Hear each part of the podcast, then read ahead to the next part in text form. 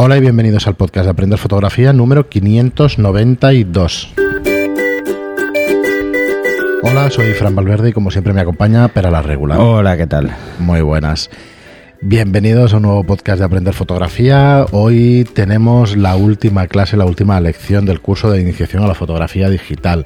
La lección número 10, donde vamos a tratar algún tema más de composición, pero también alguno como, como los problemas con el equipo, cómo evitarlo. Muy básicos. ¿eh? De composición, eh, los que estamos tratando.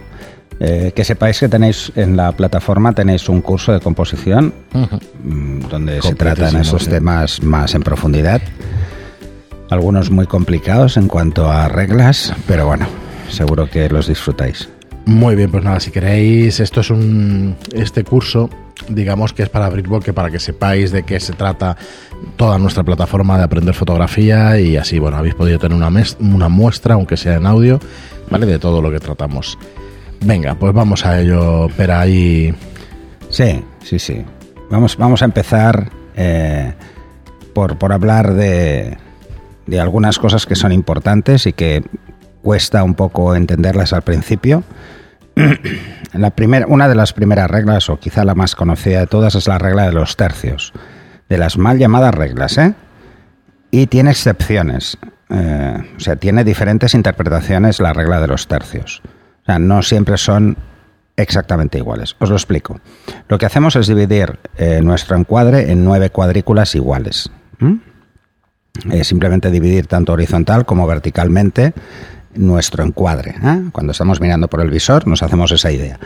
Existen máscaras de enfoque que ya tienen esta cuadrícula para que os resulte más cómodo o más fácil eh, entenderla y ubicar en cada sitio eh, las cosas que queremos destacar.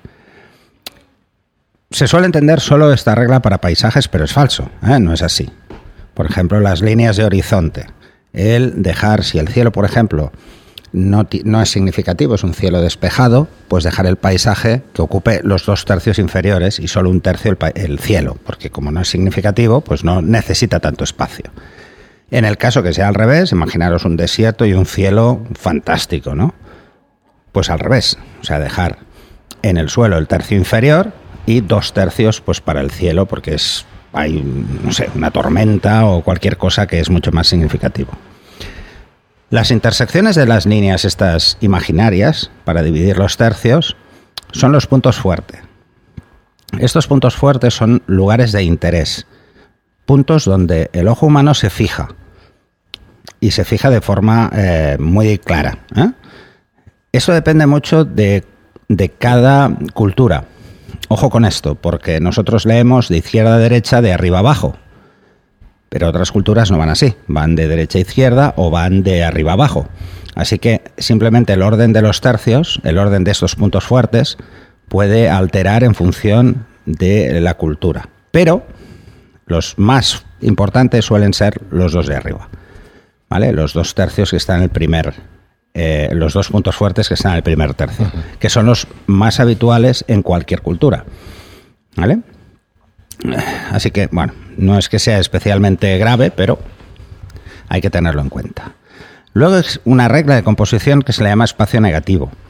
Eh, ¿qué, pretende esta? Pues pretende mm, que el sujeto parezca aislado del punto, ¿no? De- de- de- del encuadre. Esto se utiliza mucho, por ejemplo, en estudio y en desnudo artístico más, y es trasladar a uno de los puntos fuertes, el motivo, solo esté en uno, o sea, no llegue a ocupar dos, y el resto sea espacio vacío, ¿eh? lo que se llama espacio negativo. Puede ser blanco, puede ser negro, da igual. Lo importante es buscar eh, precisamente esa sensación de soledad. Cuando, cuando es la expresión es lo que más va, va a marcar. ¿eh? Pero nos va a ayudar a, marcar ese tipo de sensaciones, a que esas sensaciones queden claramente definidas. Luego existe la profundidad, el juego de profundidad. Eso ya os lo comenté en el capítulo anterior, que es jugar con los puntos de fuga. Que es hacer que, por ejemplo, el motivo, el, que está en primer plano, se vea claramente cómo, el, cómo tiene profundidad la zona donde está. Eh, imaginaros una calle con una persona cruzando un paso de peatones y cogerla, ¿no? Pues la calle tiene esa profundidad. y utilizando el enfoque selectivo. Evidentemente que el primer plano, que es el motivo, quede perfectamente enfocado y que el fondo pues esté más desenfocado para que no llame la atención. Porque en una calle, si tenéis el motivo en primer plano y por detrás hay un coche rojo, se va la mirada allí. Así que ese tipo de cosas hay que, hay que tenerlas claro. Como ya os explicaba con el tema del color, lo ideal es que detrás del motivo siempre existan tonos fríos. Esto lo hace bastante más fácil que centremos la atención en el primer plano. Eh, bueno, la verdad es que ejemplos hay muchos, en, la, en el curso los podéis ver. Pero ese en concreto eh, es que es muy fácil de hacer. Luego existe la proporción áurea o la divina proporción. Esto, esto es curioso. A ver, os lo explico. Eh, obtenerla de forma natural en una situación es muy, muy, muy difícil, por no decir imposible. Pero la naturaleza está llena de eh, plantas, por ejemplo, que corresponden con la divina proporción. Se ha utilizado muchísimo en arquitectura. precisamente porque se dice que es, bueno, es una composición concreta mm, a nivel visual que tiene armonía. Y que, bueno, existen, la verdad es que hay muchas discrepancias sobre si se puede pensar en hacerlo directamente o es una casualidad ¿eh? que te lo encuentres.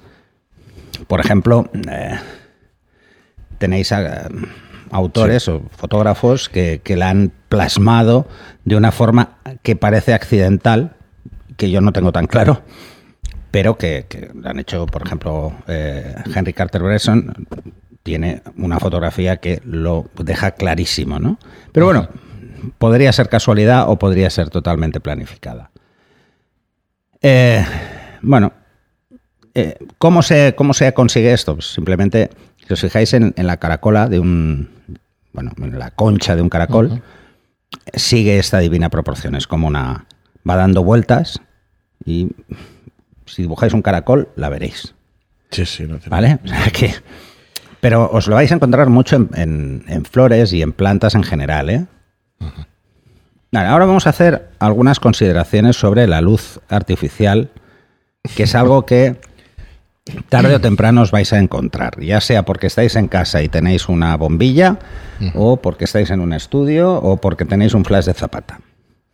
El primer concepto lo he explicado muchas veces, así que no os voy a dar el coñazo otra vez, es la ley inversa del cuadrado de la distancia. Me río de fondo porque efectivamente... Lo he explicado mucho, ¿vale? Eh, ¿Qué dice esta ley? Pues esta ley dice que la luz cae el cuadrado de la distancia cuando la fuente de luz es puntual. Eso quiere decir que si a un metro tenemos la potencia que esperamos, a dos tenemos el cuadrado menos, ¿vale? O sea, dos pasos menos, cuatro veces menos luz. ¿Sí? Así de fácil. Se duplica la distancia y cae cuatro veces. O sea, la luz se expande el cuadrado de la distancia y cae el cuadrado de la distancia en intensidad. Ya está, vamos a dejarlo ahí. ¿Para qué nos sirve esta ley? Pues esta ley nos sirve para entender, por ejemplo, que si tenemos en una mesa, estamos en casa, estamos haciendo pruebas con nuestra cámara, acaba de comprar y tenemos una mesa y hay una bombilla en medio de la mesa, pues veremos que alrededor de la bombilla hay mucha luz y conforme se va alejando, cada vez hay menos luz y va quedando cada vez más oscuro que es un efecto muy bonito, o, una vela, o cualquier elemento que tenga una fuente de luz puntual. Cuanto más grande es la fuente, más lento cae. O sea, más zonas se ilumina. ¿eh? No es un tema de potencia, ¿eh? es un tema de tamaño. Evidentemente, a mayor tamaño vamos a tener que aplicar más potencia, pero eso es otro tema. ¿Vale? El Sol, por ejemplo, también se cumple la ley inversa. Pero ¿qué pasa? Que el Sol es muy grande, por lo tanto tendría que caer despacio, eso está claro, pero está muy lejos, para nosotros es muy puntual. ¿Qué quiere decir esto? Que en toda la superficie de la Tierra no cae nada, ni una décima, por lo lejos que está. Para que os hagáis una idea, en Marte no cae ni un paso la cantidad de luz. ¿Mm?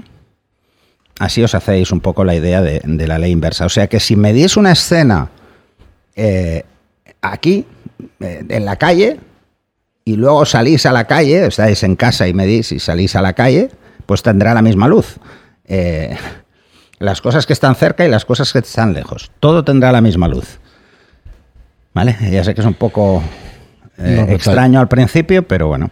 Sí, Así sí. que nos sirve para tener claro que la ley inversa es eh, tremendamente necesario conocerla, por ejemplo, si vamos a trabajar en estudio o si vamos a trabajar en interiores con fuentes de luz puntuales, o sea, si vamos a, a tener, mm, pues, no sé, eh, solo un foco. O estamos en la calle y es de noche y tenemos solo las farolas. Mm, Esto os habrá pasado más de una vez, si cogéis la cámara, salís a la calle de noche, hacéis una foto y decís, "Buah, yo la calle la veo bien, pero a la que hago la foto veo las farolas con mucha luz, está reventado y el resto lo veo negro. Claro.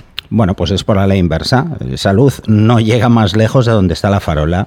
Lo que pasa es que el, el ojo humano se acostumbra a la oscuridad, que eso es otra cosa. Yo- Pero os, os planteo un ejercicio. Si estáis en la calle y está la farola, quedaros cinco segundos mirando la farola, solo la farola. Y os daréis cuenta que el fondo se empieza a oscurecer. Porque el ojo se está, nuestra pupila, ¿vale? Se está, con- se está contrayendo porque hay mucha luz. ¿Vale? Sí, iba a decir que no está es la dejando ley. pasar menos. La ley es, eh, es la menos conocida, de hecho, precisamente porque solo se utiliza en estudio, porque fuera no tiene mucho sentido. De, Bueno, tiene sentido en este tipo de noche. situaciones. Por la noche eh, o cuando vamos a utilizar fuentes de luz artificial en exteriores. Sí, pero por lo que sea, pues no se utiliza, o sea, no se explica tanto ni en foros, ni en blogs, ni en. Pero a ver, eh, Ni en muchos os voy a explicar un, un ejercicio de, de ley inversa bastante tonto, ¿eh? muy fácil de hacer. Imaginaros que estáis en una habitación y hay una ventana, una ventana muy pequeña. Pues aunque fuera no hay caída por la ley inversa, porque el sol está muy lejos y tal, a la que llega la ventana a la luz, el tamaño de la ventana la marca la ley inversa dentro de la sala. Imaginaros el típico ejemplo de unos pequeños, eh, pequeños ventanales que hay, por ejemplo, en iglesias y tal, que son muy pequeños y que dejan pasar solo un haz de luz. ¿Mm? Y dentro no tenemos una iluminación, por eso se hacen muy grandes, precisamente para unificar la luz. Bueno, pues ahí tenéis un ejercicio, ¿m? lo típico. ¿eh? Pensar que la ley inversa dentro de la estancia va a ser equivalente, la caída va a ser equivalente al tamaño de la ventana, que en ese caso es el tamaño de la fuente de luz dentro de la estancia. Hay otro concepto que es muy importante, sobre todo si estamos en la calle y vamos además con un flash, ¿eh? que es la suma de luces. Es, es física también, estamos hablando de otra ley, entre comillas, que lo que nos dice es que la luz se suma. Si yo tengo una cantidad de luz por el sol y yo le pongo un flash, voy a sumar la del sol a la del flash. Y en el motivo va a estar la suma de las dos.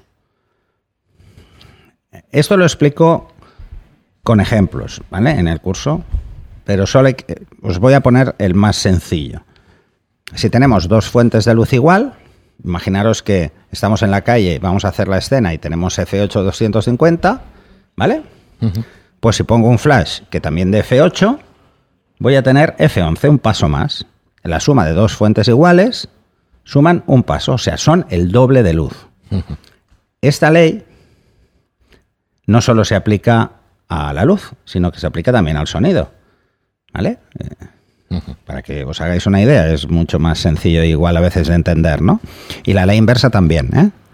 También, también afecta cualquier cosa que sea por ondas. Ya está, o sea, así lo tenéis bastante más claro. Muy bien, pero pues, eh, a ver, yo creo que hasta aquí el curso básico. Vamos a, a tratar el- lo que queda del curso. Hay una, en la lección esta 10, hay una serie de consejos. Que de tratamos cómo cuidar. en un podcast, creo. Correcto, pero bueno, para refrescarlo y si no queréis buscarlo y eso, en el siguiente vamos a tratar ese cuidado básico y además vamos a leer alguna de las preguntas que tenemos, así que vamos a aprovechar y, y en el siguiente pues ya lo hacemos de esta manera, porque si no nos vamos a ir a, a 35-40 minutos y al final pues se alarga. Bueno, eso, se Fran está diciendo demasiado. indirectamente que me enrollo. No. no, lo que pasa es que es verdad que los programas de 20-25 minutos parece que, que realmente pues no es que interesen más, yo no creo que sea eso, sencillamente que, que hay mucha más gente pues que hace un trayecto a su trabajo de 20 minutos, que por lo que sea pues se escuchan, se escuchan Sí, más. y si tiene más tiempo, llegar a más escucha dos. gente. ¿Eh? Si tiene Sí. más tiempo escuchado. Sí, correcto. Muy bien, pero pues eh, nada, la verdad es que este, est- estos audios, estos últimos 10 audios han sido pues para que tengáis en cuenta lo que lo que realmente pues se trata en estos cursos de fotografía que tenéis en aprenderfotografía.online. Eh, a principios de agosto o a mediados de agosto os decíamos que iba a haber cambios, estamos en ello ya, nos queda muy poquito y volveremos a la web de Studio Lightroom, pero vosotros no tendréis que hacer nada, estará todo redirigido. Así que bueno, lo encontráis, eh, lo encontraréis sin, sin, ningún problema en aprenderfotografía.online. Luego también vamos a, vamos a dar facilidades para que la gente que quiera pues revisar su portfolio o dar clases particulares con Pera eh, online, claro, pues, pues bueno, se lo pondremos muy fácil, habilitaremos una plataforma y unas posibilidades para que podáis recibir clases directamente. Así que nada más, nos vemos en el próximo programa. Muchísimas gracias a todos por estar ahí. Muchas gracias por vuestras reseñas de 5 estrellas en iTunes y por vuestros me gusta y comentarios en iBox. Gracias y hasta el próximo programa. Hasta el siguiente.